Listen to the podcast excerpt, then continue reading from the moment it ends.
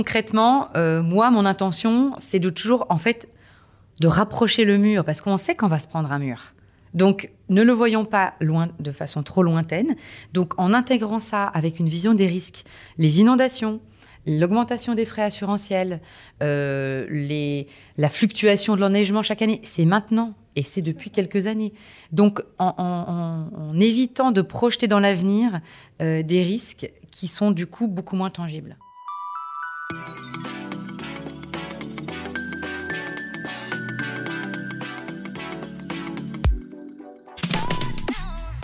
Bienvenue sur Le Sens et l'Action, le podcast pour toutes celles et ceux qui veulent contribuer à changer le monde à leur échelle. Je suis Céline Puffardichvili, Look Sharp pour le C3D, et aujourd'hui je suis heureuse d'accueillir Émilie Ries de Meusois, directrice RSE chez Groupe Pierre et Vacances Center Parks. Bonjour Émilie. Bonjour Céline. Alors, le groupe Pierre et Vacances Center Parks, c'est un leader sur son secteur avec plein de marques, euh, dont euh, Pierre et Vacances Center Parks et Adagio et Maeva, etc.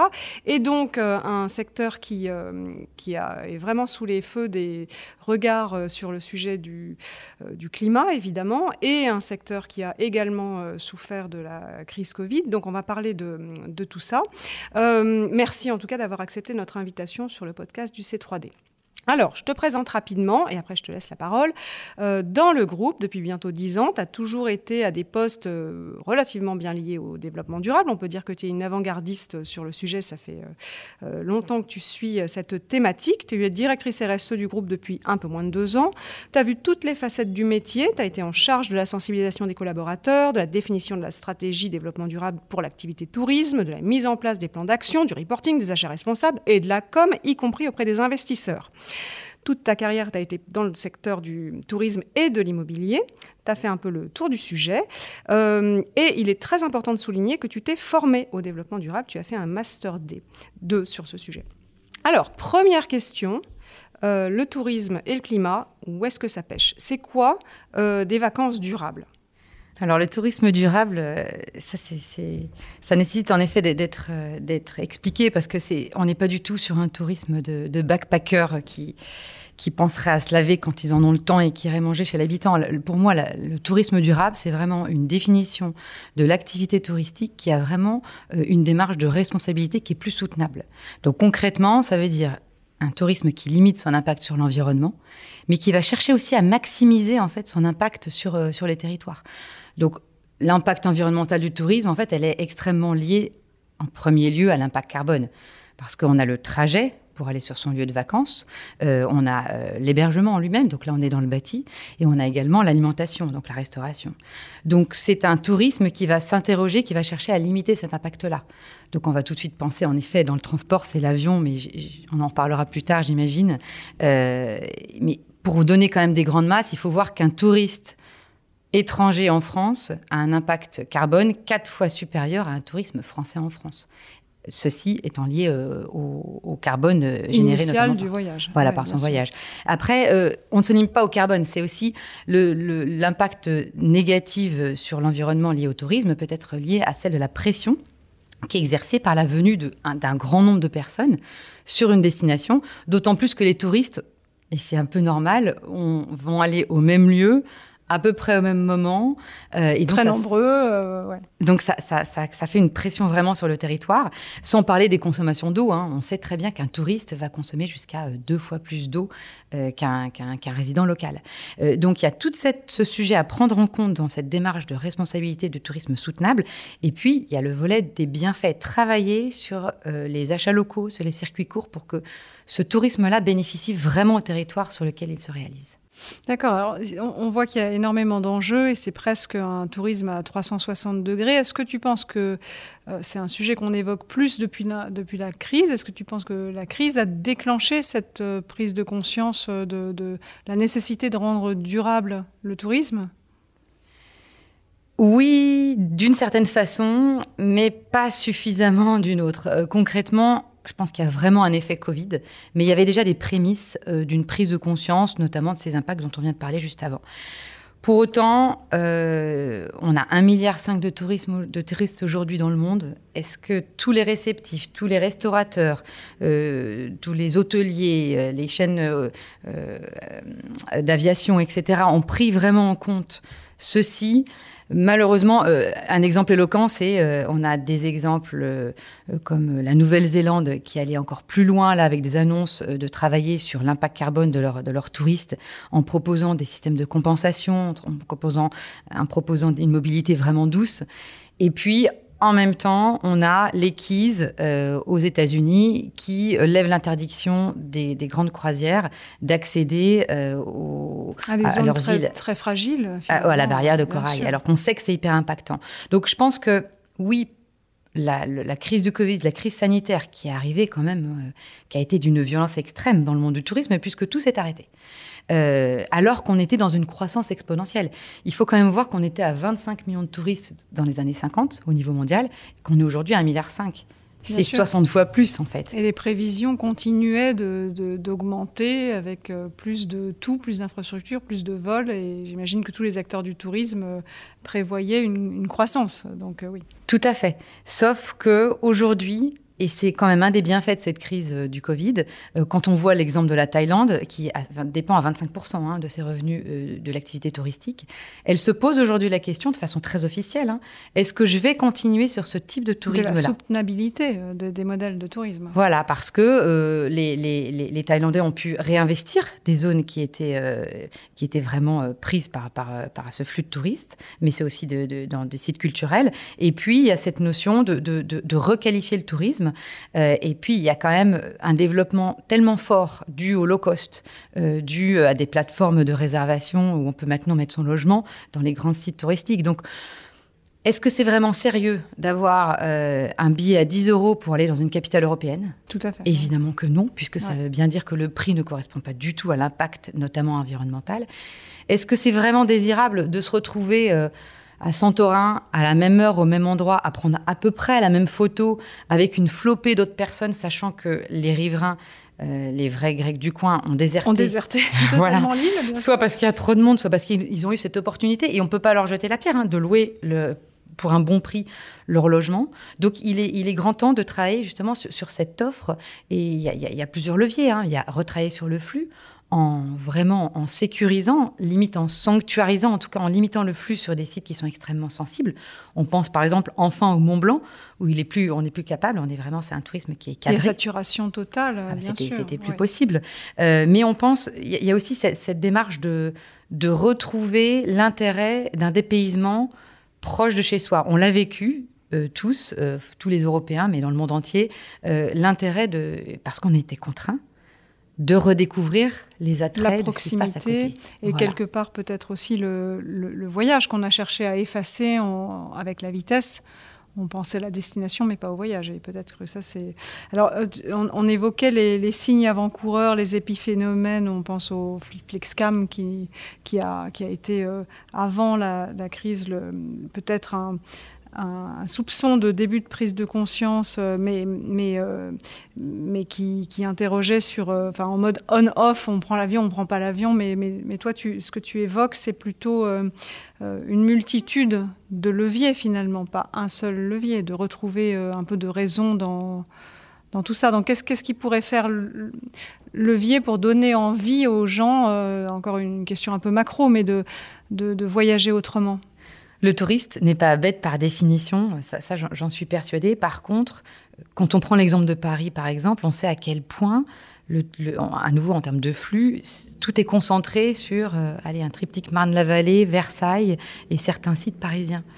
Euh, en travaillant sur l'offre, et c'est ce que fait hein, la région Île-de-France et la ville de Paris, il faut réorienter, décongestionner. Donc, c'est encore une fois rendre euh, visible mhm. d'autres attraits touristiques, accessibles facilement. Et puis, sur le sujet du carbone, moi, je suis quand même persuadée euh, que ce n'est pas un épiphénomène, qu'on comprend tous de plus en plus que c'est que l'impact carbone dans nos, dans nos modes de vie. Euh, même si on n'en a pas exactement tout l'idée de la CV du bilan carbone. Bien sûr, Et que du coup, euh, quand même, par rapport à ce FlixCam, ce qui me semble hyper intéressant, c'est cette prise de conscience qui ne fera qu'être que, croître et qui n'empêchera pas les gens de voyager, et bien heureusement, parce que c'est un, un, bonheur. Mais de l'envisager différemment, oui, c'est ça. Voilà, donc soit on va être plus regardant vis à -vis des compagnies aériennes, on va aussi probablement voyager moins souvent si on voyage loin, mais rester plus longtemps sur place. On va se dire, bah tiens, euh, le fameux euh, trajet en, avion, est-ce que je peux pas avoir une, alternative train? On sait que c'est un sujet très, fort en France. Il y, a, en ce moment des, concours sur les réseaux sociaux d'alternatives au voyage et on voit que c'est extrêmement compliqué. Il faut le temps et, les moyens, ce qui est parfaitement illogique, mais ça, c'est peut-être les pouvoirs publics qui vont rééquilibrer. Donc c'est un, un, petit peu. C'est ce que tu disais. C'est vraiment le secteur du tourisme est un secteur composite. Mm et multi Les territoires, euh, les acteurs privés, etc. Mais il faut une vision là-dessus. il faut. D'accord. Alors, parlons un peu de ce qui se fait chez Pierre et Vacances euh, concrètement. Donc, vous êtes plutôt bien placé, on le comprend, pour un tourisme euh, plutôt local, des infrastructures pérennes qui sont faites pour durer, des liens avec les territoires économiques notamment. alors, quand, vous parlez de, stratégie euh, dans, le groupe euh, d'intégration de, ce sujet de, RSE, qu'est-ce que, qu'est-ce que tu entends exactement? Hmm. Alors concrètement, là, on est dans une phase, euh, en dehors même de tout ce qu'on a dit avant, de réinvention. C'est, d'ailleurs le, le, nom de notre nouvelle ambition à horizon 2025 avec l'arrivée d'un, nouveau directeur général.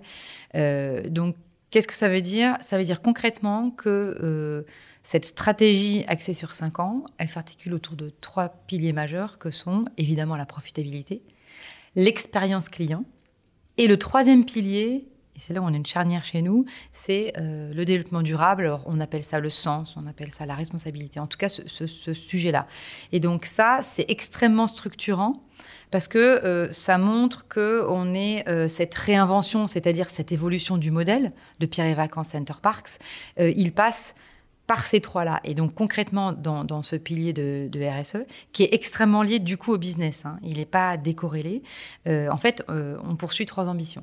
La première, c'est d'effectuer, de réaliser vraiment une transition écologique, donc euh, euh, le, bâti, bien entendu, hein, euh, ça c'est un, gros sujet pour nous, mais nous sommes pas propriétaires hein, de nos, du, du, bâti. Oui, vous opérez le bâti. Voilà. le second point, le second point, c'est d'être les marques, de promouvoir le consommer mieux. C'est ce qu'on évoquait tout à l'heure, cette espèce de charge mentale de se dire voilà, venez chez nous, on a pris en main ce sujet-là, vous allez vous allez bénéficier des circuits courts, découvrir les régions, enfin tous les sujets qu'on pourra aborder euh, après.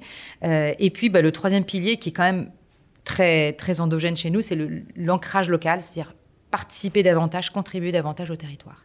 Et donc en fait, ça c'est vraiment une, vision euh, de la stratégie RSE au niveau groupe et que chaque marque, chaque business line, parce qu'on a deux métiers chez nous, hein, on a le tourisme et on a aussi une activité immobilière qui est au service du tourisme. Euh, et concrètement, chacun a dû transcrire et dire comment est-ce qu'il contribuait à cette stratégie qui, euh, au-delà de, ces, euh, de, ces trois grands axes, contient 13 axes opérationnels. Là, on est vraiment dans le concret. C'est-à-dire, dans l'axe territoire, c'est nous souhaitons promouvoir les atouts locaux, touristiques locaux des territoires. Et donc, chaque marque a dit de façon. Et là, on a été justement. Il, y a un moment, faut, faut descendre. Hein, euh, ce que ça, à, ce à quoi ça correspondait par euh, quasiment par euh, territoire et par et, par marque. Et par marque. En tout cas, par marque, en disant voilà, pour moi, le offrir une, une offre de, de restauration responsable chez Center Parks, ça veut dire telle action, ça veut dire tel KPI et, tel moyen. Donc concrètement, on a une charte de restauration durable qui est en place euh, chez Center Parks parce que nous n'opérons pas non plus euh, la restauration. Pour autant, on est force euh, de proposition et on travaille de façon très liée avec nos opérateurs. Donc là, on a des objectifs très précis, notamment d'offres dans l'assiette.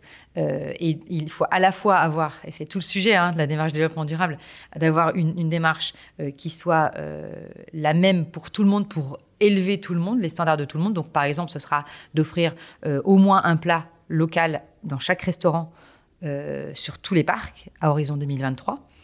Mais on a une vision avec des flagships pour euh, emmener l'ensemble, avec notamment le Center Park Slot et Garonne qui va ouvrir en 2022, où là, on a vraiment axé depuis le début le travail sur les circuits courts et on s'est engagé à avoir une offre de restauration locale, donc toute restauration, alimentation, euh, euh, petits supermarchés et marchés à 65% d'origine locale. D'accord. Et ça, c'est un, un, succès quand on atteint 65% pour une ah oui. Ouais, d'accord, pour une marque telle que la Et, et c'est une, euh, c'est une belle ambition parce que, euh, et c'est ce qu'on disait aussi tout à l'heure, c'est la même chose aussi sur le, sur, euh, sur le transport, c'est qu'en fait, nous-mêmes, nous dépendons d'eux qui dépendent d'eux. Donc, quand on parle d'acheter local, eh ben, c'est pas si simple pour non, un non, gros, il y a grand tout opérateur. un écosystème qui doit vous suivre aussi parce que vous avez des exigences en termes de qualité, de quantité, de voilà, d'hygiène, de, de, date de non-dépendance aussi financière. Hein. C'est pas forcément pour des raisons qui sont les mauvaises, hein, de ne pas travailler dans, avec des, des, des Oui, vous voulez pas devenir l'unique fournisseur euh, d'un. C'est pas bon, c'est bon pour personne. Voilà, C'est pas équilibré non plus et ce serait pas soutenable pour le fournisseur en question. Ben voilà. Donc pour, pour dire qu'il y, y, a à la euh, et, en fait c'est tout ce travail en fait de, la stratégie RSE à mon sens, c'est d'être à la fois euh, inspirationnel. Voilà où est-ce qu'on veut aller, le triptyque euh, transition écologique, le consommer mieux et les territoires. mais après, très vite, aller dans, qu'est-ce que ça veut dire concrètement Comment est-ce que vous transcrivez ça? Donc, est-ce qu'on pourrait parler de trois sujets précis pour rentrer dans le dur, quand on, quand on parle de, vos activités, l'un de ces sujets, c'est la, construction, le, bâti même. L'autre, c'est la biodiversité, qui est évidemment liée au premier sujet. Et le troisième, c'est euh, les transports. Euh, comment viennent vos clients, le dernier kilomètre, etc. Sachant que, évidemment, euh, les trois sont imbriqués, comment est-ce que vous, prenez ça en compte? Comment est-ce que vous travaillez l'amélioration de la marque sur ces trois piliers? Oui, bah c'est sûr que la, construction, c'est un, élément majeur parce que, comme je le disais, nous, on, on conçoit, on développe des projets immobiliers, on les cède, et après on les exploite. Bien designer et bien penser un site en construction, c'est limiter son impact à la construction, mais aussi en vue de l'exploitation. C'est la CV de, globalement du, du site, euh, penser à son exploitation. Et si on rajoute la rénovation, là on a vraiment la boucle qui est bouclée. Euh, donc concrètement, en effet, le sujet de la construction, il est en plus un enjeu euh, hyper important en France, où on sait qu'on a un vrai sujet d'artificialisation donc qui est directement aussi lié avec la biodiversité, tout ça, c'est très lié. Comme, La réglementation arrive sur ce, sur ce sujet, j'imagine que vous ah. regardez ça de très près. On regarde ça de très près, et puis pour le coup, euh, quand on sait qu'on a euh, en gros hein, 20 euh, 000 à 30 000 hectares qui sont artificialisés par an en France, euh, c'est pas rien, hein, c'est presque la forêt de Fontainebleau. Euh, concrètement, on est en effet très regardé en tant que développeur immobilier, et c'est normal. Et nous, on a vraiment pris ce sujet à bras le corps. Donc concrètement, on a pris cet engagement, euh, c'est tout récent justement dans Réinvention, de se dire que quand on développe des projets en France, on choisit euh, le critère d'artificialisation comme vraiment un élément majeur du choix, en plus bien sûr que la zone de chalandise, de l'intérêt euh, géographique du lieu, du paysage, etc. Ce qui veut dire concrètement que soit on, va construire des développements euh, immobiliers euh, sur des, des, parkings, c'est le mhm. cas notamment en montagne, ou sur des anciennes zones d'entrepôt, soit nous allons choisir des sites qui, sont, qui ont vraiment un impact, pardon, une sensibilité environnementale très limitée. Et là, on va développer et c'est très nouveau chez nous, un mode de construction dit réversible. Non pas euh, qu'on puisse retirer à la fin de chaque saison, mais qui, dans un futur proche, pourrait être retiré et redonné à le sol, en tout cas le, redonner le terrain dans son état le, plus proche possible de l'état initial. Euh, donc ça, ça va être un prisme très important euh, mais ça participe vraiment là de, l'évolution du modèle. Et quand je reviens à, cette notion de, oui, euh, un des piliers de, la réinvention de notre groupe, en tout cas de la poursuite de notre activité euh, dans, un, dans les 5 voire 10 prochaines années, en intégrant ça, on fait vraiment évoluer le modèle, mais tout en, conservant la, valeur du bâti, parce que on, conserve bien entendu aussi les, les engagements qu'on avait au préalable, qui est de se faire certifier par un écolabel de construction donc d'atteindre un, niveau de performance environnementale précis. Euh, voilà. Euh, et nos bâtis. Donc vraiment, ça, va être les, deux gros leviers. Et puis en fait, ce qu'on se rend compte, c'est que ça a une force d'engagement et, enfin d'entraînement des équipes. Parce que pareil, tout ça, c'est co-construit. Euh, c'est pas une personne, euh, ma petite personne, euh, qui dans mon bureau me dit tiens, ce serait super de faire ça. Si on en est là aujourd'hui, c'est parce que les équipes de développement sont convaincues et c'est elles qui vont chercher en ce moment les terrains qui correspondent à ça. Il y a cette notion d'innovation et de se dire, on voit en plus dans le plan de relance à quel point, les, par exemple, le sujet de, cartographie de friche industrielle, d'accompagnement. Donc, si en plus, nous, on a réussi à faire un, beau démonstrateur avec un sujet aussi de renaturation, d'aller bien plus loin que, les, exigences réglementaires qui sont, qui sont fortes France hein, là-dessus. Et cette notion, en fait, de, feel-good mm. project, est hyper important pour emmener les équipes. Et, donc ce sujet de biodiversité, qui était le second sujet, hein, en effet, il, est... C'est très moteur pour les équipes, ça. Tout le monde ah se retrouve dans ce, dans ce sujet. Et effectivement, le Peut-être que d'aller plus loin que les exigences, euh, c'est très ambitieux, mais c'est sûrement très euh, enthousiasmant pour, euh, pour toute l'équipe. Parce qu'en fait, il est compliqué, ce sujet de biodiversité. Autant les tonnes de CO2, bon, chacun a, une voiture, un scooter, un vélo, donc on, on imagine bien. On se les représente très bien. L'empreinte biodiversité, elle est plus complexe. Archi compliquée. Et donc, concrètement, déjà, ah oui, la biodiversité, c'est à la fois ce qu'on a dans notre assiette, mais aussi, il y a aussi une responsabilité en sensibilisant les clients sur ce que c'est pendant des activités, mais c'est aussi le les choix de bois euh, matériaux en construction. Donc déjà là, c'est la RSE souvent est très est très globale, mais alors là, là, on, la ah, biodiversité, c'est bien au-delà du, du, buisson endémique et de juste euh, quand tu ouvres ta porte et tu, tu, découvres la nature environnante. C'est carrément, euh, c'est en amont et en aval de tout ce que tu fais. Bah, c'est ça. Et pour autant, du coup, en fait, ce qui marche bien avec la biodiversité, du coup, dans, marcher dans le sens réussir à, à attirer l'attention euh, et du coup les solutions des gens, c'est aussi cette notion d'émotion. Euh, ça, c'est très fort chez nous. C'est toujours notre, notre fer de lance, c'est de se dire pourquoi est-ce qu'on a envie de sensibiliser les clients à la biodiversité? C'est parce qu'on sait que parce qu'il y aura une émotion, notamment à Bois-Audin, on a un cœur animalier. C'est parce que vous aurez pu observer euh, un, un, cerf, c'est parce que vous auriez pu voir un, un, oiseau évoluer dans la volière, que vous aurez eu vraiment cette relation directe à l'animal, que du coup, ça fait des souvenirs, et ces souvenirs-là qui font que, ah oui, tiens, euh, quand on parle de, euh, du fait que, bah oui, en effet, il y a, depuis 15 ans, on a un tiers de moins de passereaux, ah bah là, ça fait sens. Si c'est juste la mauvaise, la mauvaise nouvelle, c'est compliqué parce qu'en tant qu'humain, on a tendance à se distancier des mauvaises nouvelles.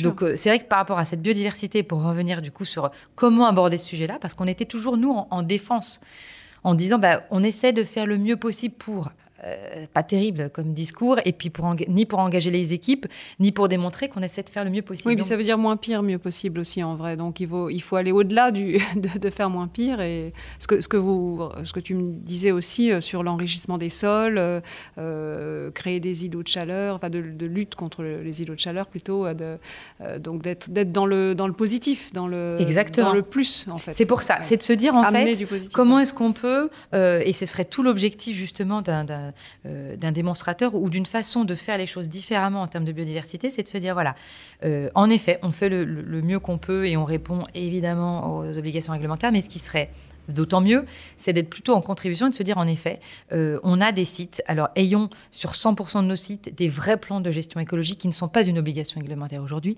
Recréons des haies. Euh, donc, vraiment, là, on est, au niveau du site et on est au niveau de ce qu'on est capable de faire parce qu'on a des équipes espaces verts.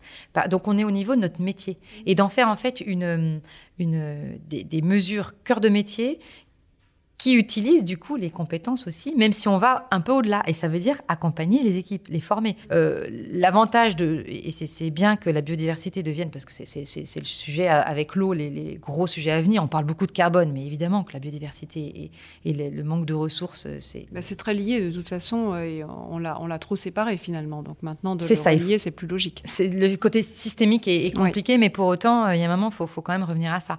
Et, l'idée de la, justement de, de, de programmes comme Act for Nature, ça permet de mettre des gens autour de la table et d'être un peu à l'année zéro, de regarder déjà tout ce qu'on fait, mais on l'organise, on, met des mots dessus.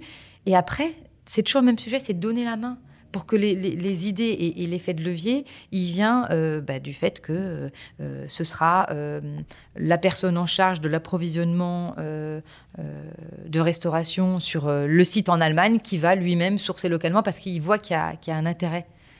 D'accord, donc d'en faire un élément de préférence, que ça soit pour l'interne ou, pour l'externe. Préférence euh, euh, que ça soit finalement plus, euh, logique en termes de, même de business quasiment. Alors, dernier sujet qui, fâche et qui est peut-être un des plus difficiles à travailler pour, vous comme pour tout autre opérateur, c'est celui du transport. Euh, rapidement. Alors comment, comment on fait quand on, quand on amène des gens d'un point A à un point B pour euh, les inciter à finalement à être euh, moins impactants aussi sur leur transport?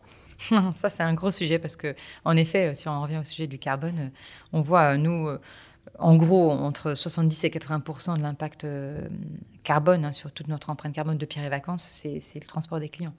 Même si ils viennent peu, il n'y en a que 4% qui viennent en avion, mais qui représentent 50% de cette Ça, c'est énorme. C'est énorme. c'est toujours cette idée de parcours client, en fait c'est le sujet du train de nuit. C'est euh, pour que les Anglais vraiment euh, ne, privilégient pas ou privilégient le train de nuit plutôt que le Paris-Genève. Euh, faut-il leur proposer un, pardon, un Londres-Genève Faut-il leur proposer le train qui va bien avec quelqu'un qui les attend à l'arrivée et le transfert qui va jusqu'en bas euh, de leur résidence. Rendre ça pratique voilà. Euh, pour que ça soit choisi. Si c'est si c'est une galère, euh, que c'est compliqué, que c'est plus long. En fait, concrètement, nous, là-dessus, objectivement, on développe et, à horizon 2025, tous nos sites seront équipés, tous les sites Center Park seront équipés de, de bornes de recharge de voitures électriques. J'ai envie de dire bien heureusement parce que c'est la base, mais faut-il déjà enclencher le mouvement Et après, c'est une question de partenariat. Et là, on, va, on, veut travailler très fort là-dessus pour donner l'alternative. Alors, est-ce que ce sera du covoiturage, très bien, un partenariat avec euh, Et là un opérateur on a, de train On a la notion d'écosystème. Il faut que vous trouviez votre bon écosystème euh, de transport. D'accord. Alors, dans un grand groupe tel que Pierre et Vacances, comment est-ce qu'on prend euh, les décisions en termes de, de gouvernance entre l'actionnariat, le propriétaire, la direction? Comment ça se passe? Ouais. Oui, oui, le sujet de la la décision est absolument cruciale. Euh, nous, elle se joue à deux niveaux. Il y a le niveau euh, en interne avec, comme je l'évoquais, euh, l'intégration avec des feuilles de route et des KPI qui sont suivis et qui sont suivis au niveau COMEX. Et ça, je pense que c'est absolument nécessaire pour que chaque... Et soutenu par le COMEX, oui, bien sûr. soutenu, et c'est un rendez-vous qu'on va se donner trois fois par an, qui ne va pas être 15 ou 20 minutes, c'est une session de travail de où est-ce qu'on en est et, quelles sont les performances suivies avec des, KPI. On a une douzaine de KPI mhm. groupes euh, qui adressent bien entendu les sujets euh, que sont les nôtres euh, eau, énergie, déchets, achats locaux, équité homme-femme. on en a assez peu parlé en fait. Vrai, C'est vrai, on était plus dans les sujets environnementaux, mais c'est ça va ensemble, bien sûr. voilà, c'est un sujet important. donc ça, j'ai envie de dire, c'est une garantie. Après, ce qu'il faut, c'est exister aussi dans toutes les instances que sont les groupes de travail, les différents comités pour que le sujet euh, existe et soit tangible. Parce que si ce n'est qu'un sujet qui flotte comme ex avec on donne rendez-vous trois fois par an. Voilà. Comment est-il porté dans les équipes aussi euh, Complètement. Donc il faut vraiment ce, ruissellement. Euh, après, il y, a évidemment des sujets qui sont en lien avec nos, investisseurs. Hein, tu le rappelais, on n'est pas mhm. propriétaire de, de, nos, bâtis. pour autant, il y a des choix qu'on peut faire nous, notamment, je pense à la gestion des choix de performance énergétique ou en tout cas de, choix d'ENR avec des contrats d'électricité verte qu'on a décidé de prendre nous sur Center Parks. Et on a quasiment 100% d'électricité verte euh, qui couvre Center Parks Europe. Donc ça, c'est pas un choix investisseur, c'est un, choix chez nous. Par contre, il y a beaucoup d'autres instances euh, sur lesquelles on va, on va travailler avec eux. Oui, j'imagine que le sujet de la valeur des infrastructures et des, décisions qui vont porter sur le, bâti vous permettent d'avoir des discussions un peu euh, intéressantes et avec des arbitrages avec vos propriétaires. Oui, ouais, bien sûr, bien sûr. Nous, on, est exploitant, mais on a aussi la responsabilité d'emmener nos propriétaires. Euh, et puis, il y, a, des obligations légales, pour ne parler que de la France. Bien sûr. Voilà, avec le décret tertiaire notamment. On a une sorte de déclinaison aussi en Allemagne. Euh, c'est un, un duo qu'on doit faire pour adresser ce sujet, et notamment la première échéance étant de baisser de, de 40% les consommations d'énergie à horizon 2030. Ça, ça se fait pas, euh, ça se fait de façon collégiale, ouais. Oui, bien sûr. Alors, qu'est-ce qui t'aide aujourd'hui pour faire levier et, accélérer les prises de décision? Je pense qu'ils sont de trois ordres. Le, premier, c'est, euh, ça paraît tellement bateau, mais c'est l'engagement de, l'équipe euh, de direction. Euh, dans sa compréhension du sujet, dans la vision. Et c'est vrai que chez nous, le fait qu'on ait formulé de façon collégiale, avec euh, l'ensemble des, enfin, une partie des collaborateurs, une, raison d'être. Hein, donc, euh, nous, nous, engageons en tant que leader du tourisme de proximité pour que chacun redécouvre l'essentiel dans un environnement préservé. Ça permet de donner une vision assez stratégique de comment est-ce qu'on veut contribuer à la société. Donc ça, ça c'est important et ça embarque, et c'est le second levier à mon sens, euh, assez traditionnel que sont les collaborateurs. Il faut que les collaborateurs voient où on veut aller et aient envie d'agir. Et c'est comme ça, par exemple, que là, on a des projets qui sont euh, hyper motivants euh, de travailler sur l'upcycling lors de rénovations. de, et on, en fait beaucoup de rénovations oui, d'appartements. J'imagine, oui. Voilà Les, locaux doivent toujours être impeccables et ça doit être aussi une, un, des, impacts principaux. Donc rénover, mais garder la matière première, les, bois, les, euh, le matériau. Euh, voilà, et travailler avec, une, avec un écosystème euh, sympa, orienté vers, vers l'économie sociale et solidaire en l'occurrence. Mais je dois dire que le troisième levier, qui pour moi en ce moment en tout cas très vif, c'est la force de la marque. C'est-à-dire qu'à partir du moment où on adresse les bons sujets, ça c'est la base de la base. donc chez nous, évidemment, il y a les sujets de consommation d'eau, d'énergie, de génération des déchets par nos clients, la biodiversité, enfin mais une fois qu'on a ces sujets-là, que la marque se dise et voit l'intérêt d'intégrer cette démarche de responsabilité dans sa plateforme de marque, et que concrètement elle se dise, ça a de l'intérêt de dire à nos clients qu'on est conscient de cela et qu'on travaille dessus, et surtout qu'elle trouve en effet son terrain de jeu. Euh, à titre d'exemple, pour Pierre et Vacances, le, claim, euh, la, promesse faite aux clients, entre autres, c'est justement de promouvoir les territoires. C'est mhm. donc de vous faire mieux connaître ces territoires-là, de vous faire les mieux protéger. Et c'est aussi ce que nous, on va faire avec vous. Et là où le marketing fait, un vrai pas, c'est qu'ils sont persuadés que, que les clients vont revenir enrichis de cela. Et la préférence de marque va en découler. Donc en gros, c'est un cercle vertueux de travailler euh, en local, euh, avec le, patrimoine local euh, et, cette, histoire de, découverte qui, va faire que les clients vont, revenir. Et c'est très cohérent. C'est peut-être la cohérence qui vous aide aussi. La cohérence et, le sens, je pense. Et aussi d'alléger cette charge mentale de oui, j'ai choisi le bon opérateur. Et sur, sur Center Parks, c'est très différent parce que la marque est différente mais c'est ça qui est fort. C'est que on a d'autres enjeux. Donc c'est toujours la même démarche de se dire, on va dire aux clients qu'on est conscient de cela, alors peut-être plutôt sur le site, peut-être plutôt, ça c'est encore des choses qui, vont se définir dans le parcours client, qui sont déjà présentes, mais de, les sensibiliser sur euh, trier leurs déchets, les consommations d'eau, consommation d'énergie, bien entendu, en leur disant on fait notre part, mais euh, Center Park, c'est en train vraiment de, de, de, de creuser. De se structurer aussi pour ça. Parce que oui, et puis de creuser le fait que euh, les vacances, c'est aussi le moment pour eux d'être un family booster, donc de recréer des liens, et qu'à l'intérieur de ça, euh, on peut avoir des activités en famille euh, autour de la découverte de la nature. Qui a du sens euh, dans, cette... Euh, oui, et qui a une vertu pédagogique, mais sans qu'on ait l'impression de prendre une leçon. Donc, Exactement, et qui soit facile d'accès. Ah mm. tiens, j'ai mangé bio. Ah tiens, j'ai fait du compost. J'ai fait un séjour zéro déchet. Et de ramener, qu'on en fasse un moment sympa, et avec un peu de chance, de ramener ça chez soi. Donc ça, c'est la vision. Mais le fait que ce soit porté par le marketing, je trouve ça assez puissant. Mm.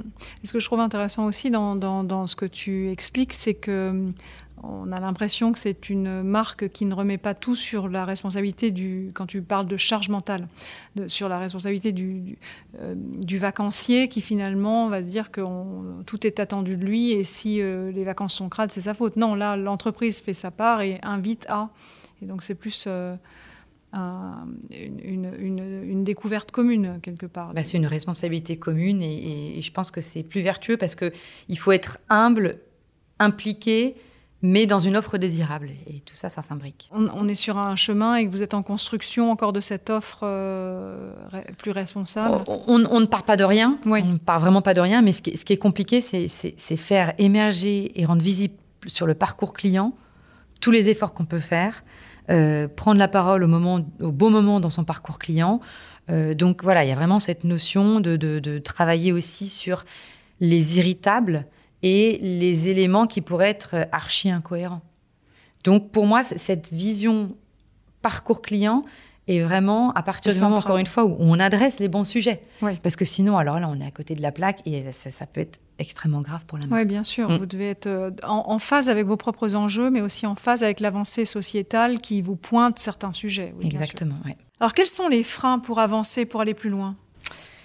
Ah, les freins, euh, Céline, il y en a beaucoup. Il y en a quand même, on est d'accord. Il y, en a beaucoup. Ça paraissait trop simple. Euh, cependant, je pense qu'en fait, il y, en a deux, et il y a des solutions, c'est la, bonne nouvelle. Je pense qu'il y a le, le premier, c'est l'incompréhension du sujet RSE. Euh, donc, il faut simplifier, il faut rendre tangible.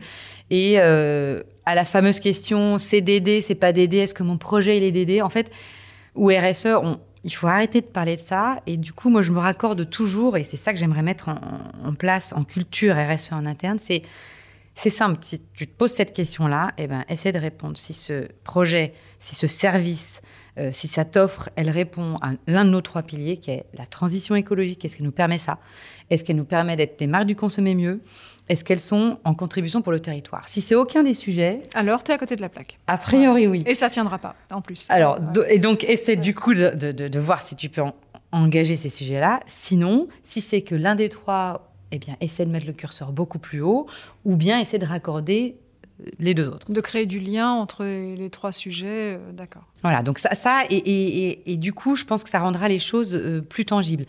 Après, si on doit parler des autres freins, j'ai envie de dire le budget, les moyens, mais c'est presque pas mais ça. ne doit pas être une excuse. Ça doit, non, être un frein, mais ça ne doit pas devenir une excuse. Dans la mesure, en fait, où on a un effet démultiplicateur attendu de l'implication des collaborateurs, le budget devrait être moins un problème. Après, évidemment qu'on fait beaucoup plus de choses avec plus de budget, ça c'est sûr. Mais je pense que le, second vrai gros frein que j'énoncerais, c'est la, la différence de vision long, moyen, long terme, notamment des sujets RSE comme le climat, comme, euh, comme euh, le carbone, où on parle de 2030, 2050. On, veut la neutralité à 2050. C'est tout le temps très loin, tout ça, alors que c'est aujourd'hui qu'on on doit poser les jalons. C'est ça. Et du coup, concrètement, euh, moi, mon intention, c'est de toujours, en fait, de rapprocher le mur, parce qu'on sait qu'on va se prendre un mur. Donc, ne le voyons pas loin, de façon trop lointaine. Donc, en intégrant ça avec une vision des risques, les inondations, l'augmentation des frais assurantiels, euh, la fluctuation de l'enneigement chaque année, c'est maintenant et c'est depuis quelques années. Donc, en, évitant de projeter dans l'avenir euh, des risques qui sont du coup beaucoup moins tangibles. Bien sûr, et de faire en sorte que les investissements d'aujourd'hui correspondent aux risques de, demain. Donc euh, ne pas s'implanter dans un territoire qui sera asséché ou, ou sans eau, etc. Exactement, ouais. Donc un peu de vision. Euh, très bien. Alors les deux dernières questions de ce podcast, rapidement. Beaucoup de gens veulent du sens, veulent agir depuis leur entreprise. Euh, quel serait ton conseil pour changer le monde depuis sa chaise de bureau? Alors, euh, depuis sa chaise du bureau, en, tout cas, je, pense qu'il faut, il faut, il faut s'écouter en fait. C'est-à-dire que je pense qu'il y a une, c'est inspiration-action. C'est-à-dire qu'il y a un moment, on, on sent une petite musique au fond de soi, ou on sent une solution en disant tiens. Et c'est probablement la force de l'humain. C'est-à-dire quand je repense à cet exemple que je donnais, mais il y en a plein d'autres sur euh, le design euh, ou sur mettre du compost dans, les hébergements ou travailler avec une association locale ou que sais-je, la personne qui a cette idée doit absolument en parler à, soit un sponsor interne, soit en tout cas, je pense vraiment à la force de la conviction personnelle. Donc s'écouter d'abord et se dire c'est pas une idée idiote et je vais aller en parler et je vais en parler et, je vais en parler à quelqu'un. Et c'est pas ça se fait pas par email ça en fait. Ça se fait dans la rencontre. Euh, et là les uppers qu'on a rencontrés euh, il y a peu de temps euh, sur Lyon c'est exactement ça. C'est quand on voit l'énergie qu'ils y mettent tout à coup c'est et ça ça passe pas par une brochure. C'est l'humain c'est le contact c'est la, force de conviction personnelle. Et puis après une fois qu'on a inspiré bah, c'est y aller essayer. C'est pas grave ça marche pas. Il faut, il faut moyen, voilà. Fois, mais, voilà. Et donc, donc s'écouter. Merci, excellent conseil. Et dernière question pour finir ce podcast. Euh, traditionnellement, nous demandons si euh, notre invité euh, peut partager une inspiration, un flash sous la forme d'une œuvre. Alors, ça peut être un livre, un film qui, t'aurait inspiré ou qui t'aurait donné des ailes à un moment donné ou ouvert les yeux. Voilà. J'ai pas vraiment vécu ce, flash à la Jeanne d'Arc. Par contre, euh, non, par contre, j'ai rencontré un monsieur très inspirant qui est, vraiment très chouette, il s'appelle euh, monsieur Patrice Blandin, euh, qui est président de l'UICN et qui professeur émérite au Muséum d'histoire naturelle et qui a, entre autres, qui m'a dédicacé un bouquin qui s'appelle Biodiversité, l'avenir du vivant et qui a eu, qui nous a fait vraiment cet honneur d'avoir une vision critique sur cette feuille de route biodiversité qu'on a menée ah, avec Actua Nature. Et, et c'est une personne qui, qui en sait tellement sur le sujet et qui, nous a donné de façon euh, très bienveillante des retours et notamment la, notion du pourquoi. Pourquoi au fait de ça? Et c'est vrai que, hum, comme je l'ai dit, moi je suis dans l'action, même si je travaille beaucoup sur les questions de stratégie et tout ça, mais il me dit c'est super, vous avez fait une feuille de route, vous avez mis des gens autour de la table, on sent que, que, chacun est dans son métier, a compris ce qu'il fallait qu'il fasse, ça va pas être facile, mais allez-y. Mais il dit mais par contre jamais vous m'avez dit pourquoi vous voulez le faire en tant qu'opérateur du tourisme. Je trouve ça vraiment bien que quelqu'un qui est chercheur là-dedans nous force à faire ça. Donc franchement, euh, podcast euh, ou euh, peut-être il y a plein de YouTube, j'imagine, de Monsieur Blandin et je vous bah, invite très bien. aller l'écouter. Nous irons lire, écouter et voir ce que fait Monsieur Patrice Blandin. Merci beaucoup, Émilie, pour ce podcast, pour ton temps, d'avoir partagé avec nous ton énergie et tout ce que tu fais dans ton métier. Eh bien, merci beaucoup pour l'invitation. À bientôt. À bientôt.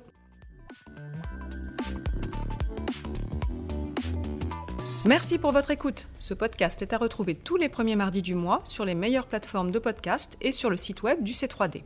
Si ce podcast vous a plu, je vous invite à le noter, 5 étoiles pourquoi pas, et surtout à le partager largement.